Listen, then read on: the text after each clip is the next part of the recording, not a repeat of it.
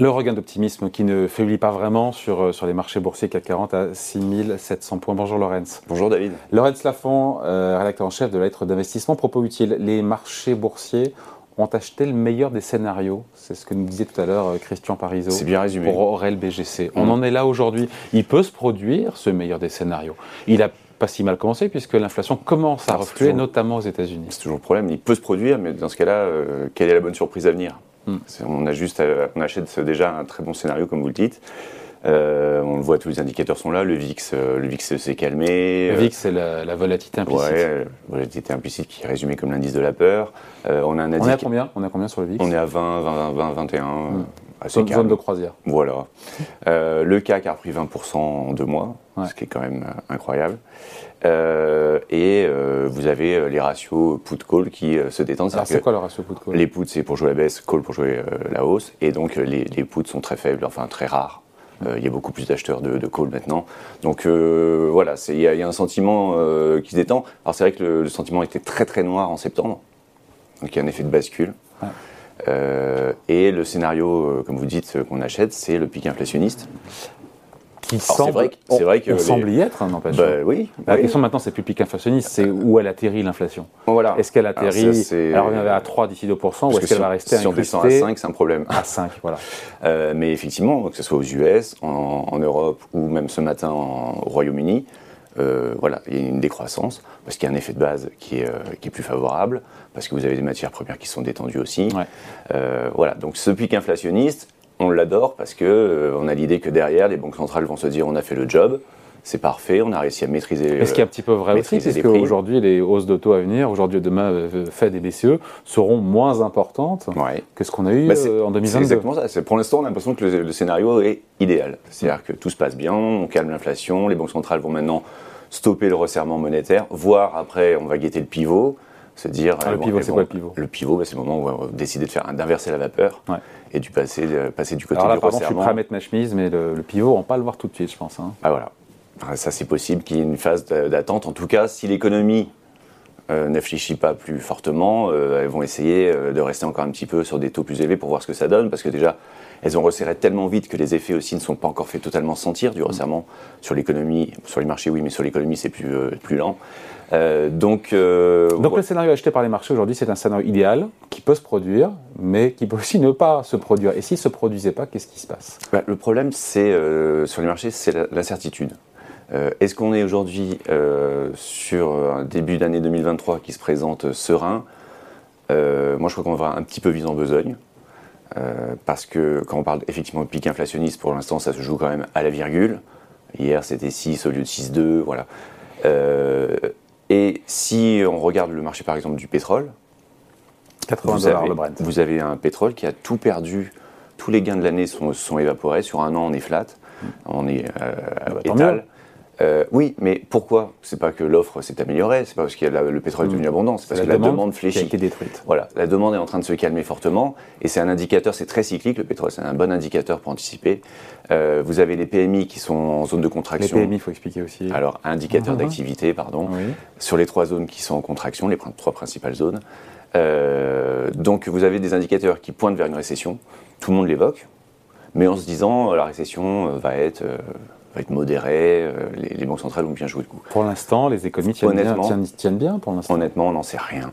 On n'en sait rien. Et donc, euh, acheter euh, proche des 7000 points en se disant ça, va, ça ne peut aller que mieux, euh, ouais, mais les gens comme vous, ils restent, à ils restent à caisse. Non, pas du tout. le train passer. Non, mais pas du tout. Moi, je vais vous dire, ceux, qui achètent maintenant, c'est plutôt ceux qui vendaient à 5007 en disant c'est la panique, on est tous foutus. Donc, euh, malheureusement, quand on agit avec le, troupeau tardivement comme ça, on risque de se prendre euh, les portes de saloon, vous savez. Ouais. dans les deux sens. Voilà, dans les deux sens. donc, j'appelle juste à une, une, forme de prudence. si vraiment les investisseurs ont été capables d'acheter dans le creux. c'est le cas ou pas d'ailleurs? Est-ce que cette hausse de ce rallye boursier de 20% en deux mois, est-ce que les particuliers en ont, profité? Comment est-ce qu'on peut, le savoir d'ailleurs On le voit sur les, euh, sondages euh, auprès des investisseurs individuels qui sont très noirs et qui étaient euh, très noirs en septembre. Donc ils sont passés à côté et de la donc hausse. ils sont passés à côté de la hausse et la tentation pour eux va être de rentrer en se disant c'est bon, la crise est passée et je vais y aller maintenant, je vais aller à 6 800 points sur le CAC, me, lancer à l'achat. Attention, c'est voilà, c'est parce que 2023 est toujours pleine d'incertitudes. Pleine d'incertitudes, on l'a dit. le, gros, le, gros, du job a quand même été fait par les banques centrales. Après, c'est vrai que, enfin, notamment par la Fed, je pense à la Fed. Ils se, alors déjà, ils ont démarré tard, hmm. ils ont démarré très fort. Donc on va voir ce que ça donne ces hausses de taux, parce que pour l'instant, on n'a pas vu tous les effets. On n'a pas vu tous les effets de ces hausses de taux, et euh, vous avez à avoir, pour, parce que ce qui compte, in fine, ce sont les entreprises en bourse qui sont cotées. Euh, vous avez une année 2022 qui a été euh, bonne, parce qu'elles ont été capables de relever leur prix très vite et de compenser l'inflation. Et ben pourquoi pas en 2023 aussi? Parce qu'en 2023, vous avez une récession qui se présente. vous avez une demande qui est, comme vous le dites, sur le pétrole, qui est détruite et qui va progressivement fléchir dans tous les secteurs.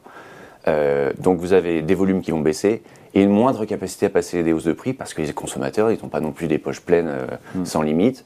Euh, ils se sont déjà plaints cette année euh, des hausses de tarifs. donc monter les prix encore en 2023 en espérant des hausses de volume, c'est croire au Père Noël. Alors la saison, c'est si prête. Hein. mais bon, voilà, quand il s'agit d'argent, il faut mieux quand même garder les pieds sur terre. Et je pense qu'il est raisonnable de se dire, sur les niveaux actuels, je fais de la liquidité, et l'année prochaine, je serai en mesure, parce qu'on va encore avoir des secousses.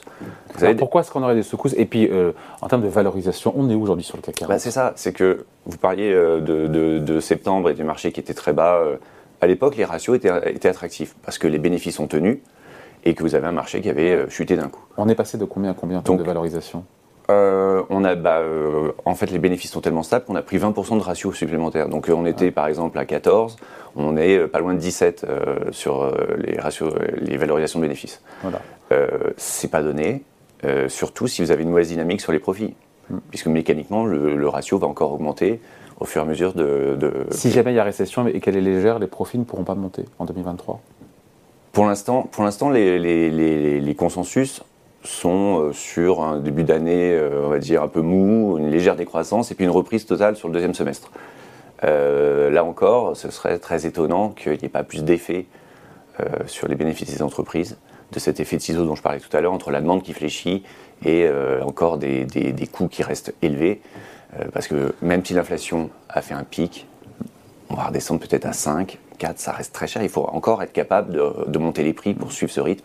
Et c'est terrible pour les particuliers, on finit là-dessus, Laurence, qui nous regardent, qui sont passés, qui sont restés à quai, qui n'ont pas bénéficié parce qu'ils étaient plutôt pessimistes d'un CAC 40 qui était à 5007, qui maintenant est à 6007. Mm. Et donc là maintenant, on leur dit prudence, donc finalement, euh, ils sont euh, irrespectateurs. Hein. Bah non, c'est juste que quand on était sous les 6000, il fallait pas être aussi prudent, il fallait aller oser euh, être à contre-courant du, euh, du, de, la tendance.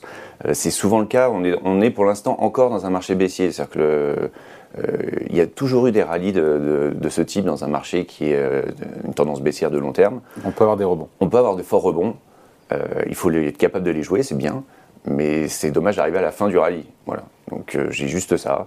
Euh, vous avez en plus un, autre élément dont on n'a pas parlé sur 2023, c'est que vous avez le marché obligataire qui est quand même beaucoup plus attractif que l'année dernière. Euh, il s'est pris une claque monumentale, ce qui a fait remonter considérablement. C'est jamais vu hein, sur les, Complètement. les, baisses de, cours sur les, obligations à l'échelle du monde. Je crois qu'on est sur 15%. Et même en 94, année du crack obligataire, on avait fini l'année étale.